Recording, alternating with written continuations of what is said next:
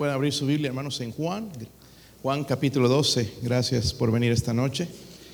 Juan capítulo 12, versículo 1 al 8. Puestos de pie, hermanos, cuando lo encuentren. Yo leo el 1, ustedes el 2.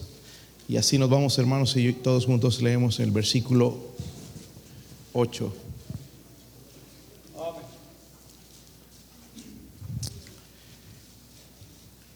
Sí lo tienen, hermanos. Seis días antes de la Pascua vino Jesús a Betania, donde estaba Lázaro, el que había estado muerto, y a quien había resucitado de los muertos.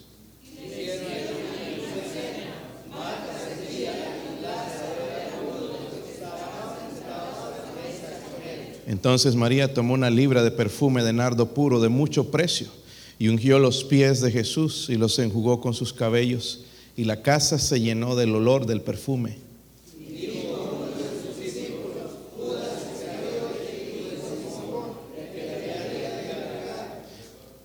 ¿Por qué no fue este perfume vendido por 300 denarios y dado a los pobres?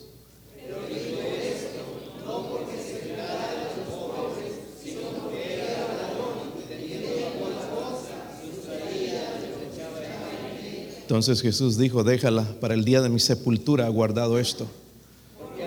Pobres siempre los tendréis con vosotros, mas a mí no me tendréis. Es un buen versículo contra el comunismo, hermanos. El versículo 8, el mismo Señor dijo a los pobres, siempre los tendréis. ¿ok? Y bueno, vamos a orar, hermanos, y tratar de sacar un mensaje que Dios nos hable en esta noche.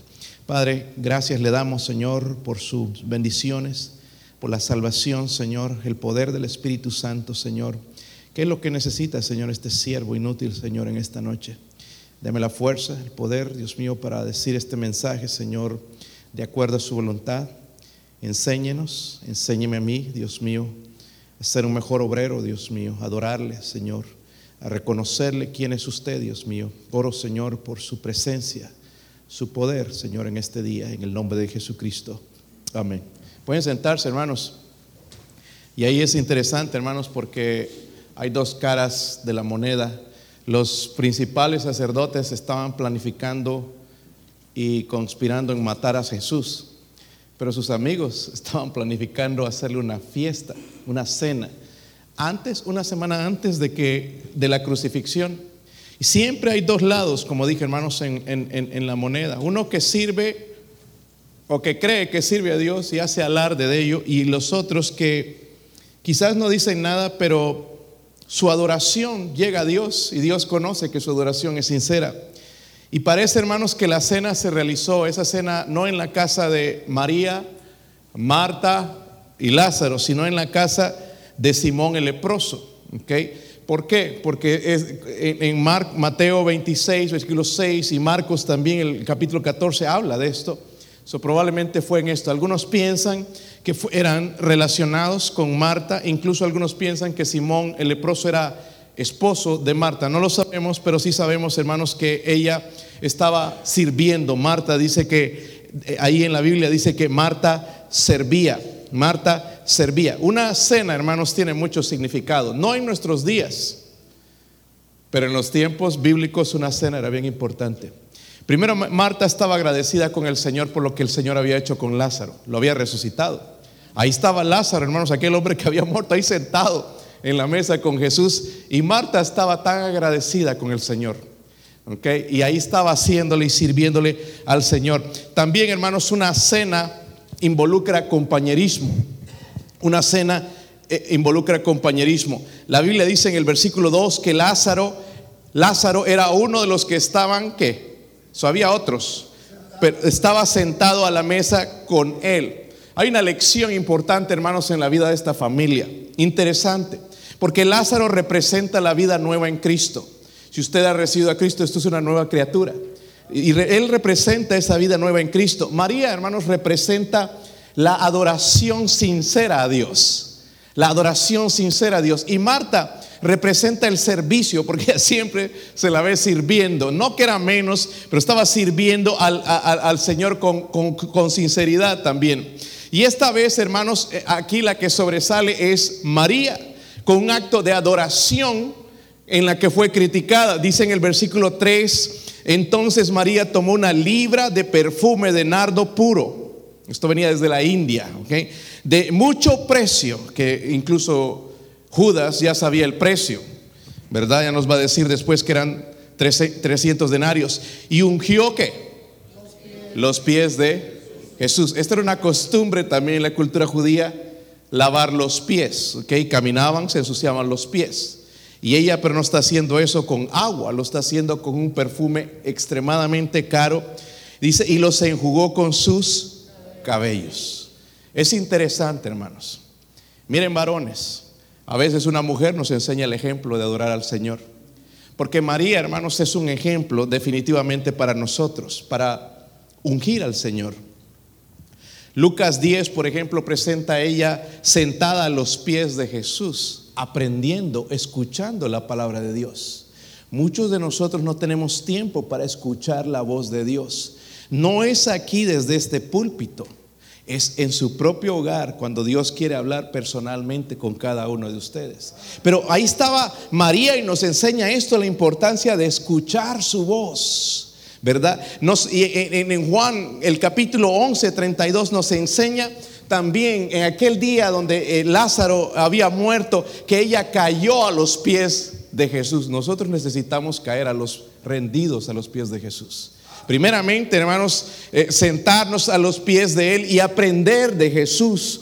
Pero también no solamente eso, hermanos, rendirnos a, su pie, a sus pies y a su voluntad. Y ya en el capítulo 12, en lo que leímos, hermanos, nos dice que ella ungió, ¿qué? Los pies del Señor y lo, en otras palabras, lo honró. La verdad es esta, hermanos. Si nunca nos sentamos a los pies de Jesús, nunca lo vamos a ungir. Jamás lo vamos a servir. ¿Ok? Primeramente necesitamos escucharlo. ¿Por qué? Necesitamos saber quién es Él, cómo nos habla a través de la oración. Eh, a través de la lectura, la oración, vamos a conocer quién es Dios. En el versículo 3 también dice, otra vez dice, ungió los pies de Jesús y los enjugó con sus cabellos. Como dije, hermanos, era normal ungir. Para nosotros sería raro, ¿verdad? Lavar los pies. Ahí vino el hermano eh, fulano y le, vamos a lavar los pies, medio raro. Yo me sentiría raro que me quieran lavar mis pies, pero en ese tiempo era algo normal. Es más, era mostrar gentileza a la otra persona también. Siempre se tenía que hacer eso, ¿verdad? Eso era normal ungir los pies, pero no con perfume. Especialmente, hermanos, con este perfume que costaba 300 denarios. Esto era el sueldo o el salario, hermanos, de un obrero en un año. Yo no sé cuánto gana usted, pero te imaginas, quizás lo mínimo que se puede ganar son 30 mil, 40 mil, 50 mil al año. Ese era el precio de esto. Y ella lo derramó en el Señor. Me sería difícil a mí, hermanos, entregar esos 30 mil o 35 mil, 40 mil dólares al Señor de esta manera. Pero ¿sabe qué? María lo hizo. Lo hizo, ungió los pies del Señor y no le importó. Pero ¿saben qué? Al hacer eso fue criticada. En vez de alabada, fue, fue alabada por el Señor, pero fue criticada por Judas y quizás no le gustó a los otros apóstoles, no dice nada al respecto, pero fue criticada. Luego el versículo 3 dice también, hermanos, y la casa se llenó ¿qué? Del olor del perfume. Hermanos, miren, había un olor grato en ese hogar. Recuerden, Marta estaba cocinando, pero con ese perfume ya empezó a oler eh, bien, ¿verdad? se llenó, dice, la casa del olor, del perfume. Hermanos, había adoración en ese lugar, es lo que María había empezado a hacer, ¿verdad? Escuchar la palabra de Dios es parte de la adoración, pero ella se fue más allá.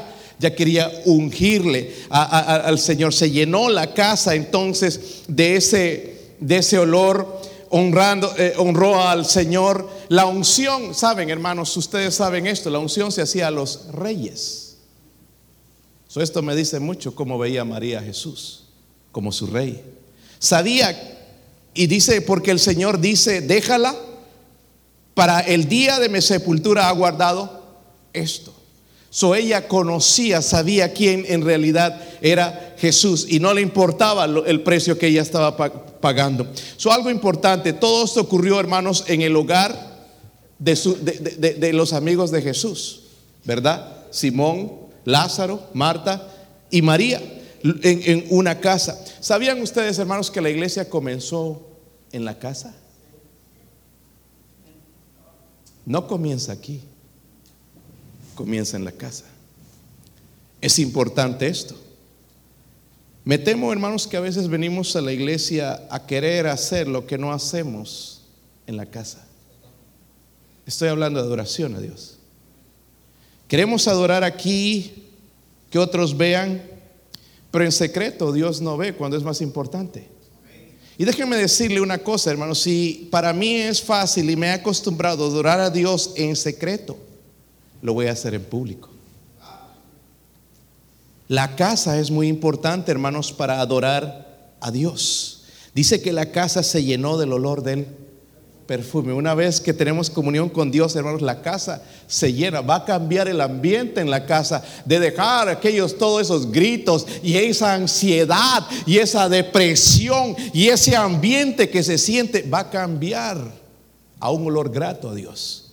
¿Por qué? Porque la presencia de Dios está en ese lugar. Ahora vamos con el resto de la historia, hermanos. Había adoración en ese lugar, ¿verdad? ¿Quién estaba adorando? María. El Señor estaba allí también, ¿verdad? Había comunión con Él, qué bendición. Había comunión. Pero siempre hay alguien, siempre hay alguien que va a agüitar la fiesta. Y aquí en este caso, hermanos, era Judas, el criticón, ¿verdad? Voy a hablar bastante de él ahora. So quiero hablar, hermanos, de la actitud de un obrero sin comunión con Dios. Porque Judas era un obrero. Era un discípulo. Eh, ¿Sabían que era un apóstol? Sí. Sabían que era uno de los doce apóstoles. Estaba al lado de Jesús, hermanos, al lado del mejor maestro, del mejor predicador de toda la historia, pero parece que le entraba por aquí y le salía por acá. Nunca, jamás agarró algo, nunca aceptó algo. Eh, Judas, apóstol, veía milagros, quizás hizo milagros, no sabemos, ¿verdad? Escuchaba a Jesús, pero su actitud era diferente. Veamos dos cosas, hermanos, cerca de Judas, que creo que si no tenemos cuidado vamos a terminar actuando como él. Versículos 4 y 5. Si están ahí? Dice la escritura, y dijo uno de sus discípulos, Judas Iscariote, hijo de Simón, el que le había de entregar, ¿por qué no fue este perfume vendido por 300 denarios y dado a los pobres? Qué hipocresía. La personalidad vemos ahí de Judas. ¿Saben que hermanos que Judas estuvo en la mejor iglesia del mundo? ¿Sabe quién era su pastor? Jesús. Yo no creo que hay un mejor pastor que Jesús. ¿Usted? El príncipe de los pastores, ¿verdad? Eh, el, mejor pastor, hermanos, pero él pensaba que ese gasto no valía la pena. Y es como pensamos a veces, que lo que damos es mucho para Dios, cuando Dios merece más que eso. Dios no merece solamente nuestro, nuestro dinero, hermanos. Dios merece nuestra vida. Él dio su vida por nosotros. Si es verdad, hermanos, que Judas no era salvo, pero Judas había sido entrenado por Jesús. ¿Sí o no? Fue entrenado por Jesús. Es decir, conocía muchas de las escrituras, pero nunca le entraron en el corazón. Quizás en la mente, pero no, no en el corazón. Nunca hizo y ni practicó nada de eso. Judas, Judas probablemente se quejó del regalo de María, hermanos, porque se sintió avergonzado por la muestra poderosa de esta mujer, la adoración sincera que ella ofreció al Señor y no le gustó. Quizás nosotros venimos a la iglesia y vemos a alguien que sí canta y adora a Dios y estamos ahí medio enojados. Este hipócrita, gritón, chillón, no sabe ni cantar. Quizás entramos con esa actitud y esa es la actitud que tenía Judas en ese momento. En el versículo 6 nos da más luz incluso, porque dice ahí, están ahí hermanos, dijo esto, no porque se cuidara de los pobres, sino porque era qué. ¿Era qué? Rata. Eso era lo que era. ¿Verdad? Sí murió, ladrón. este era el tesorero del grupo. Jesús sabía que era ladrón, ¿sí o no? Sabía. Y no tenía interés en los pobres, hermanos. ¿Qué pobres y qué nada? Tenía interés en sí mismo. ¿Por qué? Porque era qué? Ladrón. Él era ladrón. No tenía compasión por los pobres, hermanos, sino lo que estaba haciendo es tratar de justificar algo para obtener lo que él quería. No era para beneficio de, de nadie más, sino para él. la Biblia dice que la casa se llenó de olor de perfume. Pero ¿sabe qué estaba haciendo Judas? Criticando. Ella estaba adorando al Señor, estaba tan agradecida, estaba adorándole, Él es rey, él, es el Mesías, Él merece todo, no importa que esto cueste mucho, lo voy a adorar, Él es digno de toda honra y gloria, reconoció quién es Jesús y no hay nada que podamos invertir para Él que sea mucho. Ella entendía eso. Pero ahí estaba Judas, hermanos, con esa actitud, eh, el supuesto espiritual, porque era apóstol. Nosotros somos creyentes vamos a la iglesia. Supuestamente, hermanos, es la luz del mundo. Somos la luz del mundo, ¿sí o no? Y ahí estaba Judas, hermanos, criticando la adoración sincera de una mujer que entendía quién era Jesús. Ahora, escúchenme una cosa, hermanos. En lo que noto en, en Judas, había también amargura. ¿Saben, hermanos, que esa actitud de amargura es contagiosa? Bien contagiosa. En Hebreos 12:15, mirad bien, no, sea que alguno deje de alcanzar la gracia de Dios. Eso había pasado con Judas, ya la, dejó de alcanzar la gracia de Dios. Hermanos, y cuando nosotros dejamos de alcanzar la gracia de Dios, ya empezamos a amargarnos. Porque tenemos que vivir ya a lo nuestro, a lo que hacemos, a la suerte, a las circunstancias, pero ya no con la gracia de Dios. Y es lo que estaba pasando con Judas. Dice que brotando alguna raíz de amargura o se estorbe. ¿Cómo estorba la amargura? ¿Verdad? Nos molesta alguien que es más espiritual, alguien que está avanzando, alguien que es sincero, alguien que Dios ha bendecido, alguien a quien Dios ha puesto su mano, nos molesta. Esa es la actitud que tenía Judas. Pero dice el resto de la escritura, y por ella muchos sean contaminados. Quiero decir esto, hermanos. La gente que no está contenta con una iglesia se va a unir a gente que no está contenta con la iglesia. ¿Sabe qué van a hacer? Criticar. Con corazón y mano, hermanos, déjenme decirle esto. Ese espíritu no viene de Dios ese espíritu viene del diablo. Serás sincero, tendrás un pastor que es un que no sirve, pero esa actitud no es correcta. No estoy diciendo a nadie en particular, hermano, este mensaje es para mí tanto como para usted, que espero que sí sea. Pero yo no quisiera que esa actitud entre en esta iglesia. Yo sigo pensando que ustedes son la mejor iglesia del mundo. Y sabemos cómo somos, hermanos. ¿Sí o no? Tenemos defectos. Hay cosas que no hacemos para Dios. Pero Dios nos ama. Y espero, hermanos, que nosotros, nuestra adoración sea sincera. En casa. Lo primero, hermanos, eh, antes que buscar abrir tu teléfono y ir al YouTube y escuchar un mensaje, no, que escuches el mensaje directo de Dios. Debemos dejar ya de un lado estas cosas y tener más comunión con Dios.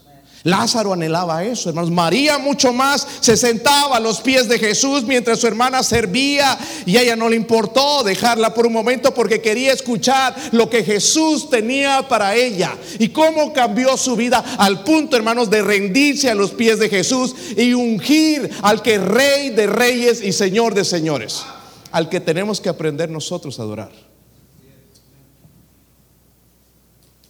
So, la personalidad de Judas, hermanos, él criticó, criticó la adoración sincera de esta mujer, porque vemos que sí era sincera, ¿verdad?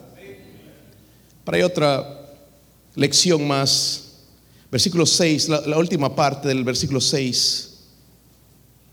Dice, ah, y teniendo la qué? La bolsa, la mochila, no sé qué traía este hombre sustraía de lo que sé que Qué sinvergüenza. Miren, hermano, el Señor sabía todo esto. Él lo sabía. La deshonestidad de Judas. La Biblia dice que Judas era ladrón, pero también dice que sustraía de lo que se echaba en ella. ¿Sabe que la palabra sustraía significa que es algo continuo? Es decir, cada vez, si entraban esos 300 denarios que él quería, iba a sacar algo para él. ¿Entiende? Y parece que él no tenía que dar cuentas a Jesús, porque, wow, eh, el Señor le podía, ya, ya nos dieron eh, una ofrenda de 200, ¿dónde están Judas? Parece que no le preguntaba. Pero él seguía y seguía, seguía sustrayendo. Era algo que se había hecho habitual en su vida.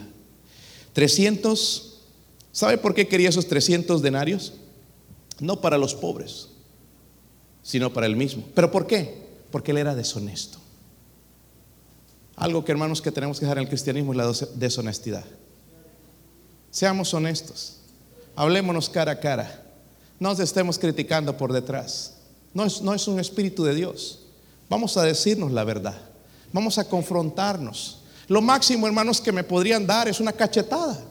¿Qué va a pasar?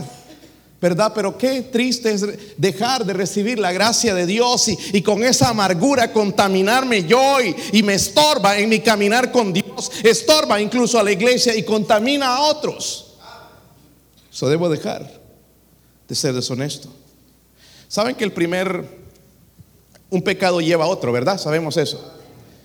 Eh, Probablemente fue a través de la avaricia, porque él era ladrón, dice la Biblia, a través de la avaricia, del descontento que el diablo trabajó en su vida y luego se estableció en la vida de, Judas. Ya no alcanzaba la gracia de Dios, aunque caminaba ahí con Jesús, pero ya no recibía la gracia de Dios. El diablo se había establecido en su vida. El primer descontento, hermanos, en toda la historia, ¿sabe quién es? Satanás. No lo creen, ¿verdad? Miren Isaías 14. El primer descontento.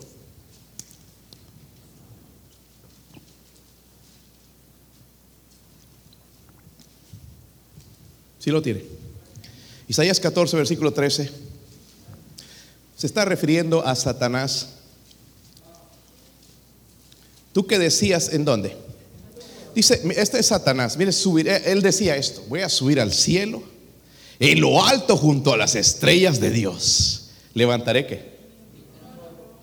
Eso ha logrado en este tiempo. Tiene su trono en esta tierra.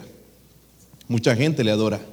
Dice, en el monte del testimonio me sentaré a los lados del norte sobre la altura de las nubes y seré qué. ¿Sabe por qué dice esto él? Porque él no está contento con lo que Dios está haciendo. Él dice, quizás yo puedo hacer las mejores las cosas que Dios el primer descontento en toda la historia. So, gente descontenta no imita el carácter de Dios, imita el carácter de Satanás. Amén. So, la casa de Simón, hermanos, se había convertido en un servicio de adoración. Hubiésemos querido estar ahí. Ahí había adoración, hermanos. Adoración verdadera de esta mujer tan sincera y los otros al ver quizás Lázaro gozándose también de eso, pero ahí estaba un Judas. No sé la reacción de los otros, no nos dice la Biblia, pero había alguien, hermanos, que encontró algo malo en ese servicio. Se llamaba Judas. Yo le pregunto, hermano, hermana, ¿cuál es la razón por qué vemos tantas fallas en nuestra iglesia?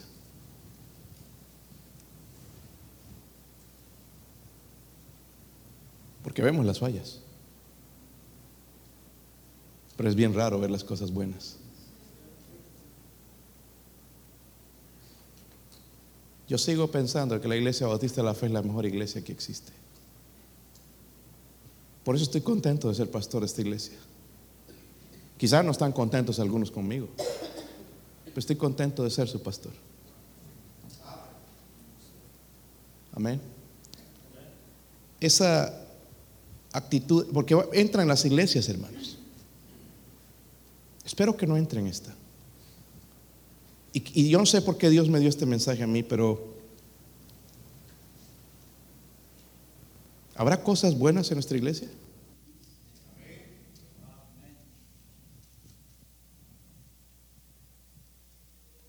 ¿Habrá cosas buenas? ¿Habrá cosas que agradan a Dios que nosotros hacemos?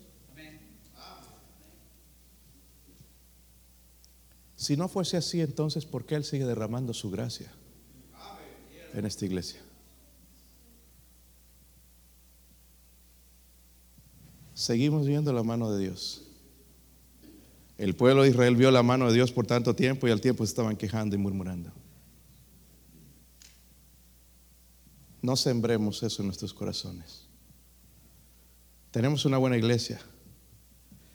Si vemos tantas faltas, hermanos, en nuestra iglesia, o solo, está bien ver a veces y, rectificarnos y ver las cosas malas. Pero si solo vemos lo malo, lo malo, lo malo, lo malo, lo malo, lo malo, lo malo, ¿será espiritual?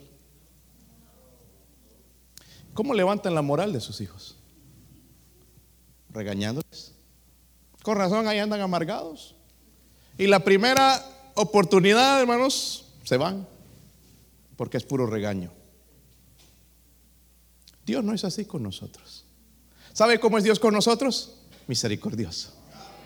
Por su misericordia, dice, no hemos sido consumidos. Nuevas son cada mañana sus misericordias, grande es su fidelidad. Necesitamos aprender un poco más, hermanos, de este libro. No solamente predicarlo, sino vivirlo. Si no, nos estamos convirtiendo en hipócritas. Y vamos a desarrollar esa actitud, hermanos, que destruyó a Judas. hermanos, quizás ese fue el mejor servicio de adoración que el Señor tuvo. Lo seguimos recordando. ¿Sí o no? Fue una mujer, hermanos, pero sabía cómo adorar al Señor. No se molestó con esa adoración. Quizás si nosotros hubiéramos estado ahí, porque saben que las judías no podían soltarse el, pelo en público, pero ella se lo soltó y lo usó como una toalla para limpiar los pies del Señor. Porque amaba al Señor.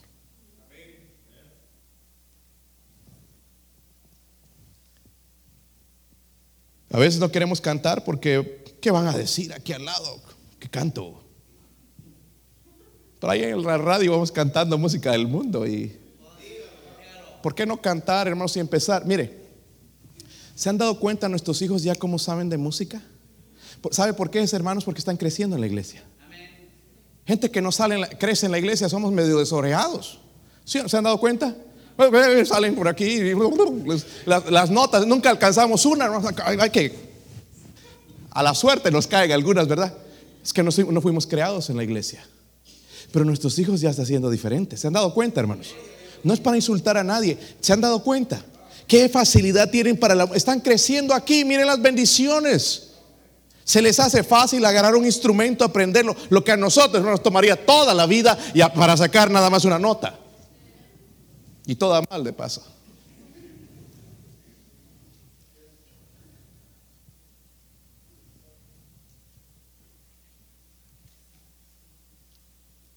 Las apariencias engañan, hermanos. Tratemos de estar bien con Dios, porque Dios conoce nuestro corazón. Para tener comunión con Él no necesitas ser un teólogo, no necesitas ser un ganador de almas, necesitas humillarte delante de los pies del Señor. Obviamente primero hay que oírlo, conocerlo el Salmo 44, 21 dice, porque Él conoce los secretos del corazón. Nuestra oración, hermanos, debería ser esta. Vamos a terminar con este versículo. Salmo 139, versículo 23. Vamos a ser sinceros con Dios en esta noche. Si usted vino amargado, amargada o con alguna carga en su corazón, no sé, tal vez ansiedad, eh, yo no sé, eh, hable con Dios de esta manera. Versículo 23. 139, versículo 23. ¿Lo tienen, hermanos?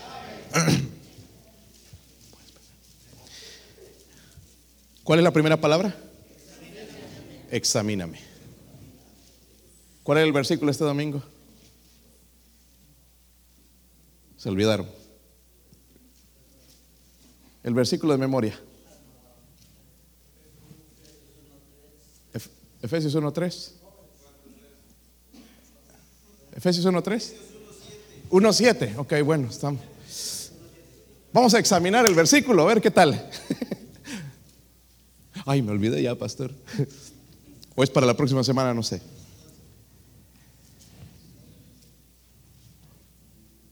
Pero el salmista está haciendo, hermanos, algo que nosotros debemos hacer regularmente. Examinarnos. No nosotros mismos, que nos examine Él. Porque nosotros vamos a tener una opinión diferente a la que Dios tiene. Y Él dijo, examíname, oh Dios. Y miren esto que, conoce mi corazón. Pruébame y conoce mis pensamientos y ve si hay en mí camino de perversidad. Miren, no solamente se queda ahí, pero ahora, después de todo esto, y dice, guíame en el camino eterno. ¿Por qué no le decimos a Dios que examine nuestro corazón? Porque quizás hay una de esas raíces de amargura, algo que está mal, que yo no debe estar ahí, me está perjudicando y puede ser venenoso para otro también y no se vaya a contaminar a otros. Examíname, oh Dios, y conoce mi corazón. Es más, Él dice, conoce mis... Si nosotros diríamos algo así, hermanos, llenaríamos de vergüenza